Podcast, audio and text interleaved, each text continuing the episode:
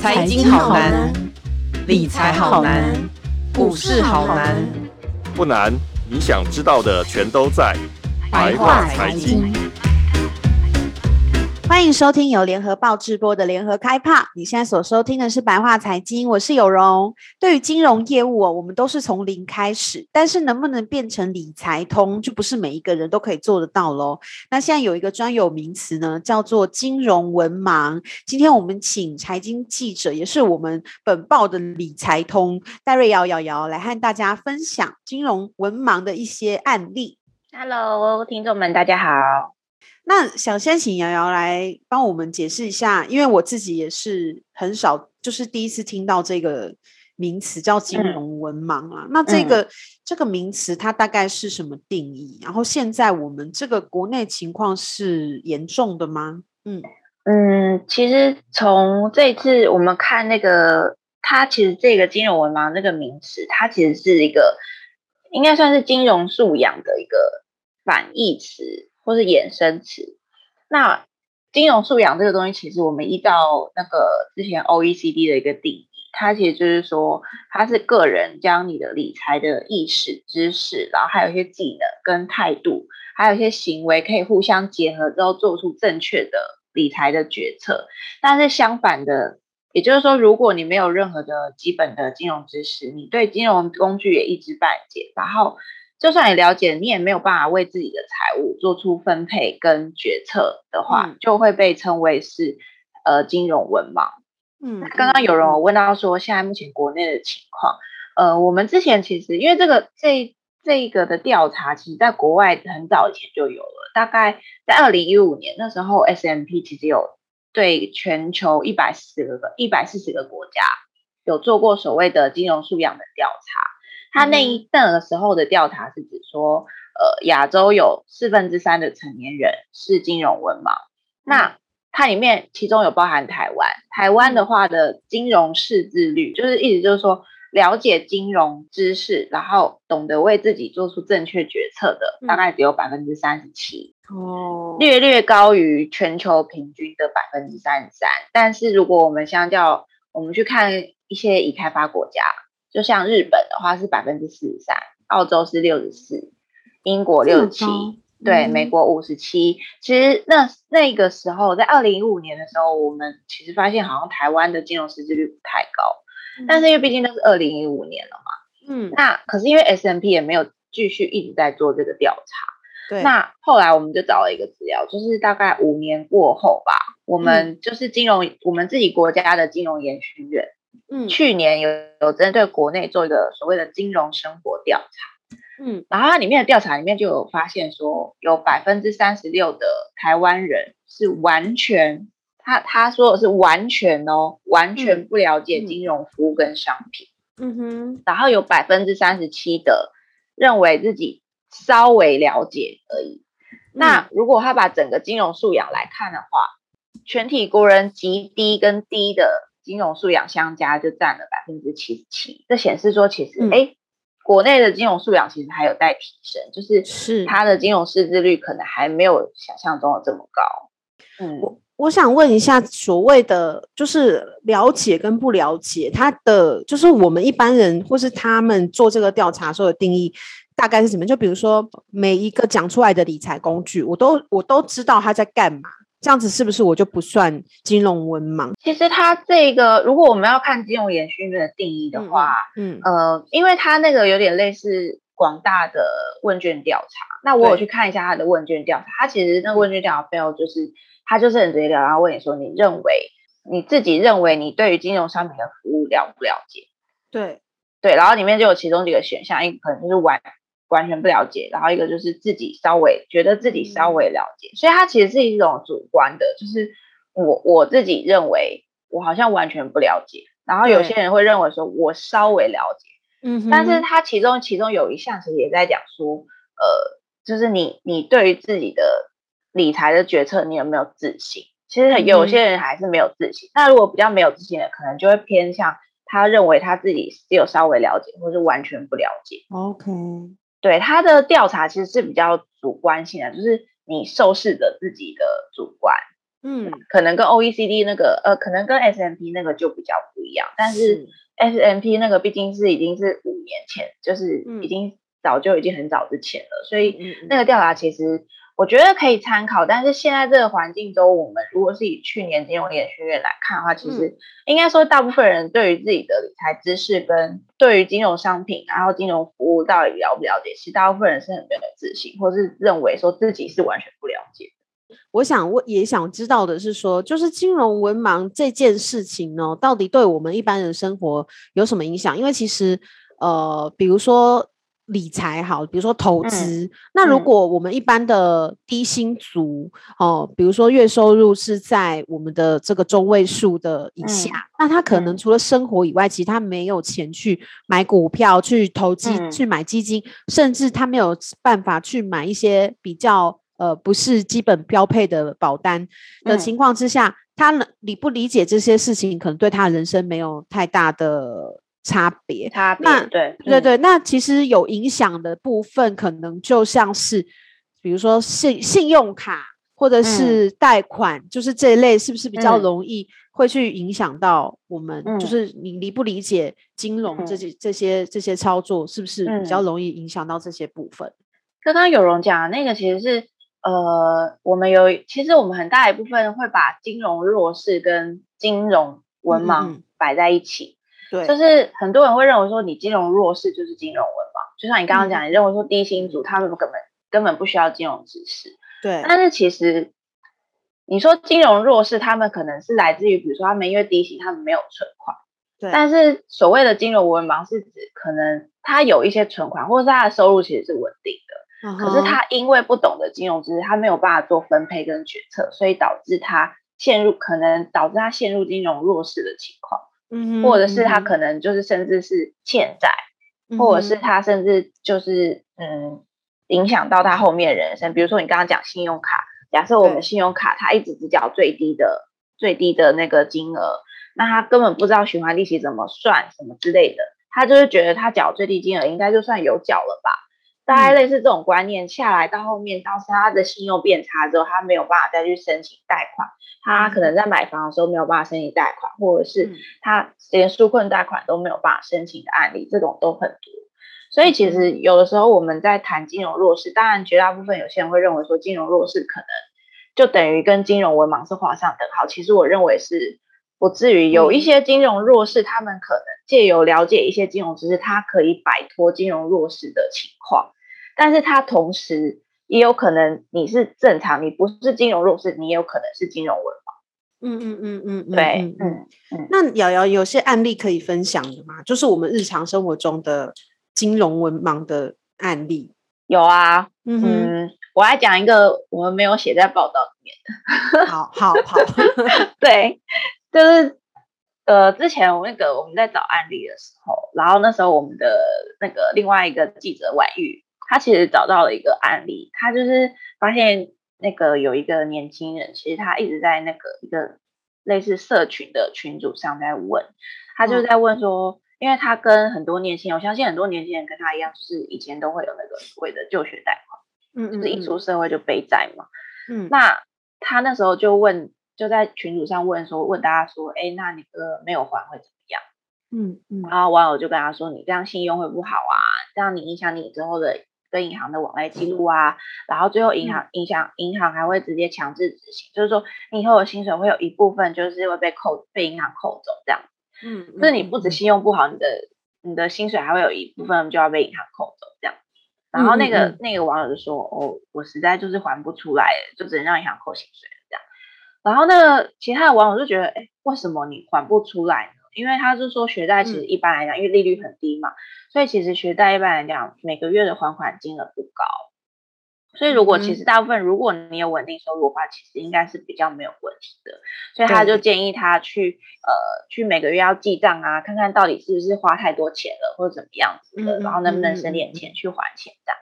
然后他就说哦，其实主要是因为他在那个。塑胶的那个工厂当那个作业员，然后现在就是失业了。嗯、然后他原本老板不愿意签给他一些非自愿离职，所以他没有办法申请那个失业补助。嗯，然后所以他现在就是没有工作，这样，然后他就说，加上他可能原本的储蓄也很少，所以他就说他原本的薪水才两万六，然后房租就要一万多了，然后还有一些什么餐饮费啊，什么水电费、手机费啊，嗯嗯嗯，然后他说原本的学贷每个月是还四千块，然后后来就是因为已经欠了太多钱了嘛，就是银行已经强制执行了嘛，所以就是变成这样算一算强制执行的话，大概就是至少每个月就是要多缴八千多块。嗯嗯嗯，就是变成更多这样，嗯，然后其实那时候网友很多人就是在讲说，呃，就是这个你一定要好好的思考，因为就是再怎么样，你都至少要还出一点，你再怎么穷，至少也要还出学贷。主要就是因为你的信用如果未来搞搞差了，你到后面你真的是没有办法翻身。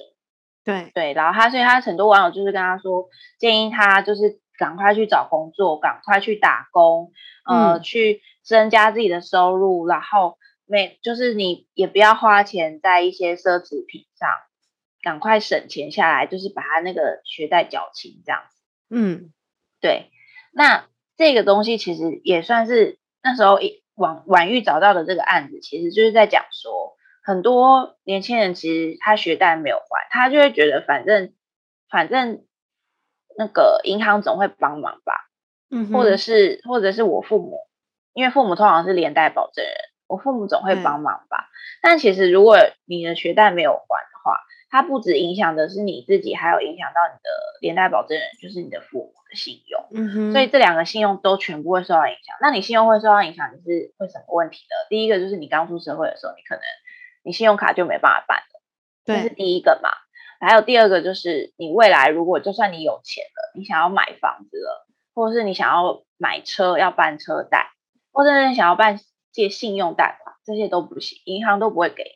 那你现在、嗯、现在好像疫情了，然后现在疫情不是大家就说，哎，几万块以下，收入几万块以下可以去办纾困贷款嘛？嗯嗯嗯，很多人就去办了嘛。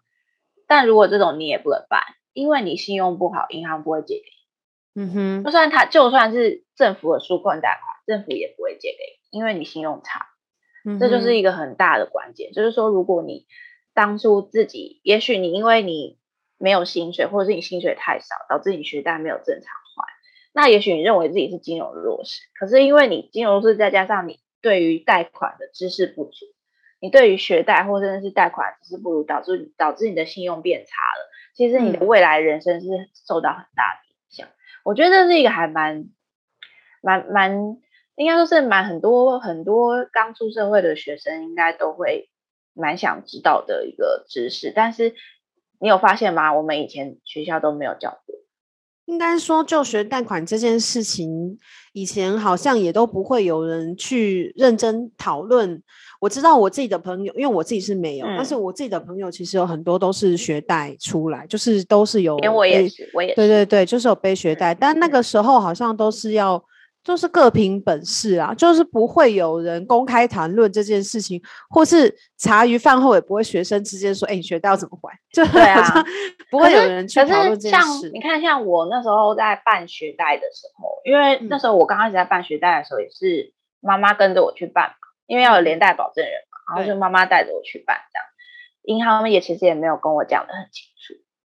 哦，他其实就是在他们觉得妈妈会告诉你。之类的，所以他们就等于是把这个的知识的责任交给自己的，交给你的父母。嗯，那可能可能我的妈妈也可能也没有搞得很清楚，所以那时候可能就会说，他就银行直接跟你说，你要办学贷是不是啊？你新那个。缴费单有没有带？然后什么啊你？你你父母的证件什么什么之类的，然后签个名，这里签个名什么啊？你那个生活费有没有要带？没有要带就不要打勾什么的，好就结、uh. 结束了。Uh. 对，就这样你就申请完，然后就结束了。可是就是他也不会告诉你说，哦，他可能，但是重点是他可能在那个单据上有写，就是他给你的那个单子上有写。但是那时候你年轻的时候，你会认真去看他吗？你可能也不会。嗯，对对对，对，所以其实这你就从这种小小案例，你就会发现说，其实你回去思考，你就会发现自己很多的金融知识跟金融教育，其实并不是从小就养成的。然后有的时候其实是呃很多的观念，绝大部分责任是来自于父母。但是如果当父母，有一些父母他们可能会觉得、呃、不要来讲钱，嗯，华人社会嘛，就是说不要谈钱，或者是。父母父母可能自己也认为自己的金融观念比较不足的情况下，他们反而就是小孩子，其实他们他们就像我们长大之后，其实都是自己自己学、自己看看网络的资讯，或者是看请人家教我们之类的。对对，就是他不会是一个小时候就会知道知道我们从小知道说，哎，信用卡是什么？那贷款是什么？嗯嗯嗯，为什么要有贷款？那贷款不还会怎么样？嗯、就是这些我们小时候都没有人教我。对。我记得我自己我自己的经验来说，我是二，因为二十岁就可以办信用卡了嘛。嗯。然后我那个时候二十岁的时候，因为我刚好在比较大的公司打工，嗯。然后我妈就赶快叫我办了一张信，就那时候有学生卡这种东西，某某银行有一张很很知名的学生卡，当时就是额度也很低这样子。嗯。然后呃，我妈那时候就很鼓励我去办，她那个时候就告诉我说，呃，你要累积信用，但是她有提醒我说。呃，我必须要每个月都要还缴清，就是不要花太多，就是不要花超过那个钱，嗯、然后缴清。他说这样可以累积信用。其实我那时候也懵懵懂懂，不知道什么叫做累积信用。信用对，对，但是、嗯、对对对，但是因为我可能我比较不喜欢有欠钱的感觉，所以我也没有就是欠费或是多花钱什么之类，嗯、我就是办来这样子。对，我觉这个是算是。我不知道，但是我当晚我在办的时候，信用卡就发卡银行，当然是不会跟我讲什么有的没的。所以如果我妈没有告诉我话，我可能就不，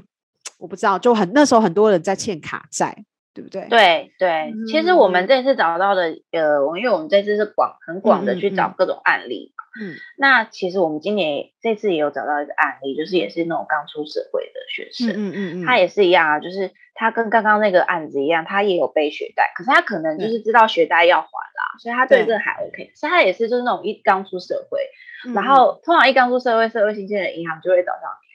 对，银行很聪明的，对、啊，他们都知道你大概几岁了，就是如果你以前有在那边开户的话，他可能就大概会算一算啊，你现在几岁了，他就会立刻打电话给你，啊、问你要不要信用卡之类，嗯、就是。嗯银行他们都很聪明，所以其实你、嗯、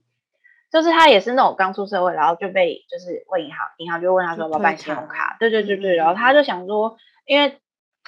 社会新鲜人嘛，第一次可以办信用卡嘛，然后就会很开心，然后就会说，对对，就会就会想去办，然后就 尤其是那种有一些很可爱的卡，对，然后又有回馈什么的，然后就还有刷卡礼，那时候很对刷卡礼刷礼，对对对啊，然后听到就觉得很开心，呃，加上自己又有收入，所以就很开心，然后就去办。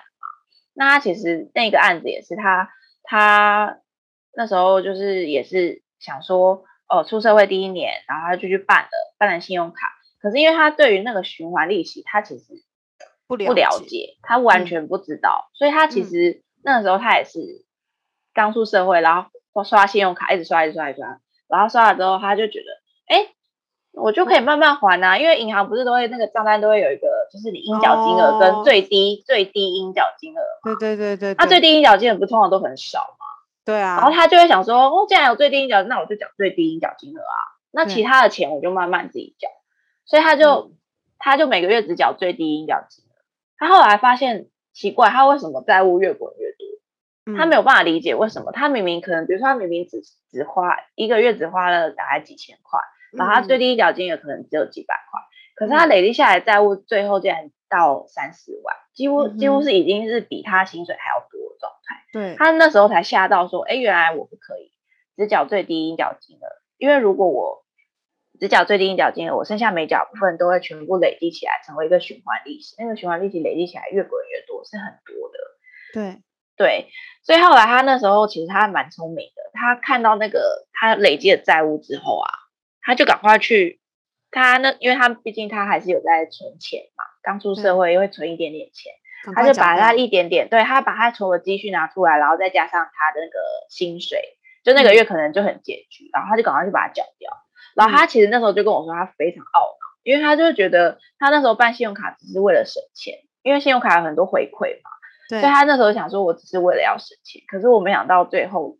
我付了好大好大一笔的利息钱。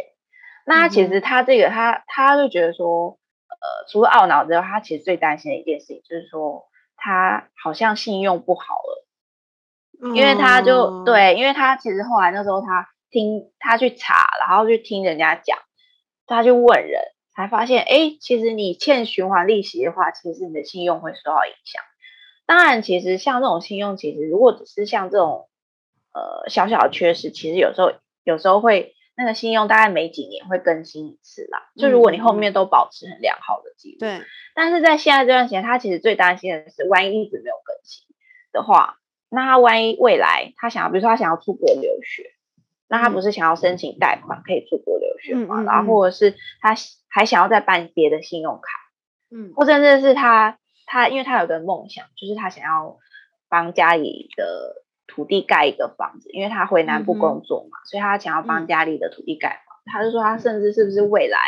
连。那个盖那个房子，如果想要申请房贷，是不是他都没办法贷？然后他说，他是说他还想要，就是过几年想要结婚啊。可是万一就是万一那个连贷款都没办法申请的话，也没办法，就是变成都要靠自己存钱这样。对对，就是他其实非常非常担心自己，等于是他的信，他等于一出社会没多久，信用就变差。他其实让自己很担忧，他自己未来的人生会不会受到影响。嗯对，所以我觉得这个案例也算是还嗯，可是你回去思考，你就会发现以前也没有人告诉我们循环利息是什么。嗯哼，对啊，对，嗯、我觉得这是一个还蛮应该说蛮很蛮多人一开始就会刚出社会会先碰到的第一个金融知识的问题。是没错，嗯嗯，对，嗯、我我自己是有一个被骗的，也不能说被骗，就是。但是不是信用卡，因为信用卡我在办的时候，我就有去问我妈，我说妈，我要办信用卡了。然后我妈就啪啪啪啪跟我讲了一些，就是比如说不要可以累积信用很好啊，但是不要欠啊，都要都要缴完啊。对对对对对。但是但是后来哈，因为我从小我妈就没有让我碰任何有关于我的保险东西，嗯、就是他们从小就帮我全部都买好了，嗯，所以我完全都不知道我的保险保了什么，然后保险是什么，其实我是不太知道的，嗯，然后那个时候不是都有那个。就是电话行销，银行的电话行销保单，就有一个打电话来啊，我就不说是哪一家了，反正呢就讲了，叭叭叭叭讲的天花乱坠啊，然后还跟我在那边讲说，啊，这个你定存才利率多少钱，你买这个保单、嗯、就叭叭叭讲一大堆。那我想说，好，每个月两千多块吧。那时候你知道，人小小孩、年轻人有一点钱。可以运用的时候，就会觉得自己很伟大，想要运用这笔钱，而且又听到说，听到说储蓄，储蓄，然后你就会想说，好，我要逼自己存钱。对，然后你就会觉得说，嗯，一个月两千多块，我付得出来的。但是以那个时候，那个时候我甚至都还没有毕业，我都还没大学毕业，我怎么付得出来？其实很容易就断炊了。嗯，所以对，但是我那时候就还是买了，就买了之后，我就自己默默买嘛，然后默默的付了。我记得是付了两期吧，嗯、就我，我妈她就来台北找我的时候，她就去就是在我租屋处啊，她就翻到了那个契 保单，对，她就大怒，你知道吗？大大惊失色，说这个东西怎么可以买呢？这个是不划算，然后怎样怎样的。我就说，可是已经买了，那怎么样呢？那好像两年还是多少年？我其实已经忘了。嗯，对，就应该是六年吧。对对对，应该是。最低是六年。我妈是一个很很厉害的妈妈啦，也不能说可能以另外一种角度，嗯、以业务角度来说，她就是很恐怖的妈妈这样子。嗯，她就开始去呃努力的吵架，你也说不能说吵架，就是据理力争，对，据理力争，说这个东西不合理，然后怎样，她就要求要解约。那后来是解约要有违约金诶、欸。嗯、呃，后来在我们我妈的极力的。抗争之下，这个真的是个不好的范例，嗯、大家不要学哦。我讲的真的是一个反例，就是我有这种妈妈，就是去弥补我自己这个不懂事不啊。对对对对，她就是帮我把这个成功的就是全部都退了，嗯嗯、但是。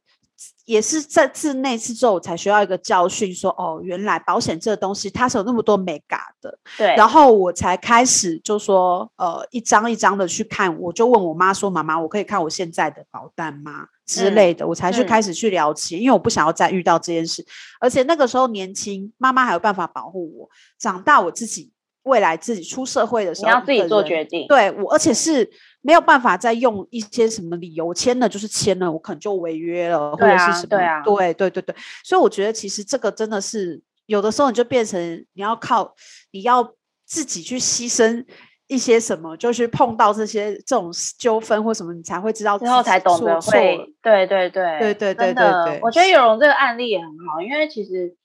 像我自己的话，我自己一刚开始出社会，我跟你一样，嗯、我觉得应该很多刚出社会都一样吧。就是觉得自己啊，我每个月都有几万块的薪水，对呀，开心。然后我就去找了一个业务员，因为你知道那种刚也是那种，其实业务员跟你一样刚毕业，对。然后因为是自己的同学嘛，然后你就想说啊，我同学在做保险，然后我就去找他，然后就跟他说，哎，同学，那我哥现在有薪水了，那我是不是可以买个储蓄险？我要逼自己储蓄。那时候听到逼自己储蓄很开心，然后当然我同学也很开心，然后就拿了保单要来给我嘛。那后来我记得我那时候也是，因为我其实我爸妈那时候我也没有跟我爸妈讲，因为我也是自己待在台北嘛。然后后来是那时候我刚好在公司里面有那个前辈。对，然后我就跟前辈说：“前辈，前辈，我要去买储蓄险的。”我就很开心。然后我前辈听整个就跟我说：“他就说你先搞清楚什么是储蓄险吧。”对。然后我就说：“啊，不就是存钱啊？”然后他就跟我说：“嗯，他就跟我说，你这样的储蓄险买下去，你至少六年都不能动那笔钱。”没错，对对。然后我就说：“我就说，而且那个可能好像超过六年吧，还是十几年这样。”嗯嗯嗯。对，他就说：“你这样，你这些年都不可以去动那笔钱，而且你不能。”中间不能停止缴哦，你一旦停止缴，你有可能就会亏损哦。对，你真的要这样子吗？你要出去，其实你可以放在存款里面啊。他就跟我讲了，他就是讲说，你一定要思考，你要去了解说这个东西是什么，然后它有什么风险，它后面会引起什么效益，然后你再来思考说这个东西到底好不好。嗯哼。然后我那时候听的时候才发现，原来储蓄险跟我想的不一样，因为我只听到储蓄险三个字，然后我就认为它就是存钱。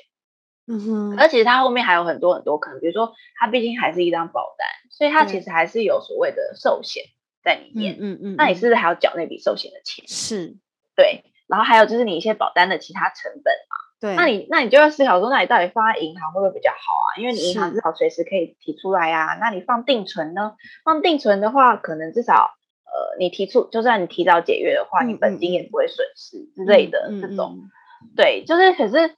像以前也没有人教我这个哎、欸，对，啊你我的业我那时候我同学他也可能也刚毕业吧，嗯、所以他可能也不知道怎么样去嗯。跟我跟你解释这 些，对对对，他只觉得哎我我有个同学来找我买保单，我很开心，对这样对。对，对，所以其实你就会从这些案例，你就会发现说，哎，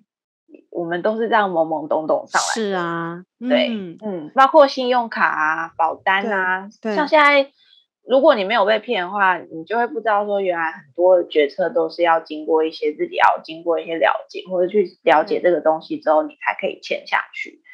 嗯、对，嗯，就除了要有对这些呃工具、金融理财工具要有认识之外，还要很认识自己。就像你刚才讲的，我到底适不适合做这件事？我我到底我是有一笔钱可以用，还是我每个月要省一笔钱来用？嗯、这其实是不一样的。对，然后就是这样才可以去做出正确判断。可是有人你要思考，因为像那是因为可能我们在呃这个路线或是这个环境，嗯、就是我们、嗯、我们接收到，应该说是我们作为记者，所以其实我们接收到的资讯是很多。对、嗯，那其实我也有一些部分的朋友，他们是连听都不想听的。哦，他们是连听都听不懂，他可能手机里面一个网银都没有，一张信用卡也没有，然后他也没有任何的保单。嗯、你问他说，你身上有什么保单，他跟他会跟你说，我妈妈帮我买好了，其他我不知道。哎，我我我真的有遇到这种人呢、欸。还有就是，比如说三十几岁然后都没有保险的，他可能可能他家里面第一个没有能力帮他买保险，那出社会之后他又没有刚好也没有受过伤或什么，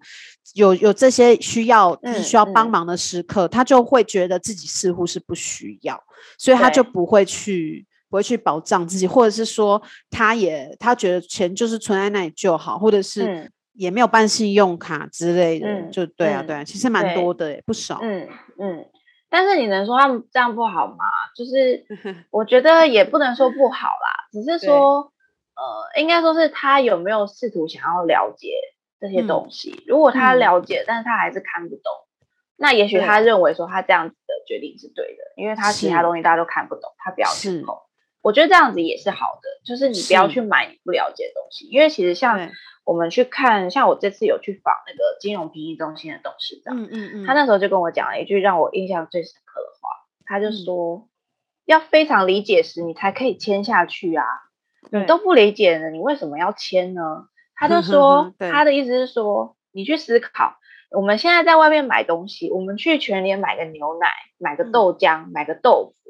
我们都会去看它的保存期限，去看它是不是什么飞机改啊，然后是不是有机的啊，然后它会不会哎有没有什么其他的副作用啊？我们去，或者是我们去看医生吃药，不是那个药单上，以前药单上可能都不会写什么哦什么那个，以前药单上可能只会写说什么哦祝君早日康复。之类的这种，对啊，现在其实药单上都会去写说，哦，你一天要吃几颗，然后比如说眼药水一天滴几滴，然后什么时候滴，然后有什么副作用，什么什么之类，然后甚至我们会拿那个药去查，说他，哎，这是这是干嘛的？这一颗药是吃什么的？嗯，其实如果你会这些东西，可是为什么你在拿你的血汗钱去买金融商品的时候，你不会去查，你不会去了解呢？嗯哼，对，对他那时候他的意思比喻的很好，对、嗯、他意思说就跟我们去外面买东西，或者是我们去看医生的那些医疗，我们会去了解那些东西对我们造成的影响。可是当你花你的血汗钱去买一个，可能是买一张保单，那张保单可能你要缴很久，或者是你要去投资，你要去买股票，或者是你要，甚至是你要去办一张信用卡，他可能会拿你的钱。这些都是你的血汗钱，难道不会去了解说，我现在签的这个东西会有什么作用，然后会有什么副作用啊，然后呃有没有什么风险啊，然后它未来会怎么样啊？你可不可以？然后当业务员告诉你说，假设业务员告诉你说保本的时候，嗯，你可不可以有能力问他说，请问是什么样子的保本？你可不可以跟我解释清楚，为什么一定会保本？对，对，你有没有这个能力？还是说你只是听到业务员跟你讲说，嗯，这个保本，然后你就说好，我要了。嗯哼，他就会觉得说，其实金融知识最一开始，大家要有一个观念，就是你要一定要了解这个东西，你才可以签下去。是，那我我最后想要请教啊，就是像瑶瑶你刚才分享的，有些人他可能就算没有金融知识，但是他有呃，他也不会去冒险的乱用他的钱或什么，嗯、那其实他也是可以活下去。嗯、那你觉得台湾是有必要去扫除金融文盲的吗？然后我们有这样相关的一些就国家政策或者是一些机构在帮忙吗？嗯，其实我觉得是有必要去。应该说是这个，它金融识字率其实是有提升的必要。我们这一次在访的时候，在过程中，其实就有一位专家在跟我们讲到说，他举了一个案例。他说，二零零八年那时候美国啊，嗯，他那时候美国不是因为发生那个金融海啸嘛，然后很多家庭都背债嘛，就一生都没有办法翻身。然后那时候其实美国那当时的那个美国总统的布希，他那时候就有成立一个所谓的总统理财。素养咨询委员会，他就是把那个所谓的全民的金融教育拉到总统的等级，等于是我政府要来拨款，然后要正进行一个全民的金融知识教育。对，然后后来的总统，就是接下来的总统奥巴马，其实他那时候也有公开表示支持，就是说他认为现在那个时候的美国民众如何理解，就是平衡账目，然后做出明智的。预算，然后还有避免债务的累积，他认为这三个的教育是非常重要的。嗯哼，当然，就是我们这次也有去访呃我们的金管会主委，那我有把这题拿去问他，我有问他说，你认为国内的金融教育有没有一定要到拉到总统等级？他其实当然就是说，其实不需要，因为其实当时美国有它的背景嘛，就是金融海啸，但其实嗯，他认为说。所以对于台湾来讲，扫除金融文盲跟提升金融识字率，其实还是非常非常重要的一件事情。因为你去思考，如果说我现在没有办法管理好自己的经济生活的状况，然后我变成借贷度日，甚至是我陷入了一个欠债欠债的困境，嗯，那我对于自己的决策没有，我甚至是没有对自己的决策没有办法负责任，我签下去的东西我都不知道我在签什么，然后甚至是我投资很多从众的行为嘛。比方说，之前很多人说要当冲，然后大家就一股气的去当冲，或者是大家都说航海王、航海王，然后我就一股气的去航海王，然后被结果被锁在那里，就是这些东西都会是一个很大的危机。它之后如果它是一个连锁性的话，然后甚至是它会产生跟金融机构的纠纷的话，它如果是一个连锁性的，它是就会形成一个社会的危机。所以他们认为说，现阶段也许不用像美国一样这么的。呃，拉到拉高到总统的等级，可是他们认为说，现阶段还是有要提升的必要，所以他们其实有一直在应该说，我们从这次的采访过程中，我们看到其实比较像是各个单位自己在做。嗯，比方说金管会他们自己也有在做，他们可能就是办一些竞赛啊，然后呃，可能就是教导教导办一些选拔，什么教材选拔，就是像那种国高中老师，嗯、然后请帮他们上课，然后因为国高中老师他们其实很多老师他们都有反映说，我们不是不教金融教育，而是因为我们自己也不懂。对啊，对，对，所以呢，也没有这种教材。对，他们就是说要去找，他们就是去弄教材啊，做教材选拔啊，什么这些。嗯，而、嗯、其实我们就有问他说，其实最重要还是说，我们为什么没有办法金融教育为什么没有办法列入教育部的课纲？嗯，对。然后这个部分可能主委那时候其实就有讲说，他觉得可能教育部有自己的衡量吧，反正他们没有争取过，但是就没有用。OK，对，OK，对，反正就是教育部他们认为说，对，反正教育部就没有把它列入课纲。但是，但是好像说，呃，最近有开放一些各个县市啦，就是自己去针对高中，嗯、因为高中生有一些课程其实是非课纲里面的，然后就说让各个县市自己去，如果要，他们说好像台北市吧，最近、嗯、这最近好像有开始在，就是说要。去教，就是真的针对高中生，然后去教所谓的金融知识的教育。可是，因为他们现在也是就是教材啊部分什么的，都是需要寻求金管会的协助之类的，嗯、所以那个部分可能就是还要再看看。只是说，就是一直他们我们就是我们的金融教育就是一直没有办法有一个系统性，就对，都是各个图集有没有各个单位自己去某个地方开课，比如说像什么金融评议中心，他们就跑去退辅会开。开一堂课啊，然后就教教退休那个退休军人怎么样做理财教育之类的，这种、嗯、哼都是那种打游击战。然后甚至是有一些金融机构，他们可能会因为他们要有社会企业责任嘛，他们就会去偏乡开一些课。当然，我觉得这个也很好，只是就是我们有听到有一些有一些就是民间的机构有来跟我们讲说。呃，他们上那些金融机构的课，发现最后其实他们在推销自己的商品。对，对，所以其实就是说，我们还是没有一个所谓的从小到大、从小扎根的一个金融教育的一个系统。那为什么一定要从小开始？其实我们也就是有一个专家来跟我们讲说，他就说，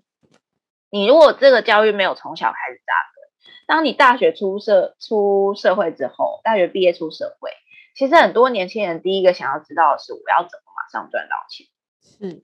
对。可是当你原本那个知识基础没有打好了之后，你在网络上出现了很多怎么赚到钱的那些资讯的时候，你没有办法自己做判断，然后你就会去从众。嗯，所以其实他们认为说应该要从小扎根，可是我们国内其实没有这样子的系统。了解，嗯，好哦。所以这个部分可能也是要。民众如果有求知的欲望的话，其实也可以去表达，对不对？就是我们想要希望自己的小孩可以有受到这样的教育啊，或者是我们觉得这是一个当民众觉得这是一个很严重的问题，或是觉得这是一个需要注意的问题的时候，嗯、其实我们也可以来发声，这样。对，嗯，感谢瑶瑶今天的这个精彩的分享，提供我们很多案例，还有一些呃这个政策方面看法。那也感谢大家今天收听白话财经，如果想。读到更多有关于金融文盲的精彩报道，请上网搜寻联合报数位版 VIP 打 UDN 打 com。那我们下周白话财经再见喽，拜拜，拜拜。更多精彩的报道，请搜寻 VIP 打 UDN 打 com。联合报数位版邀请您订阅支持。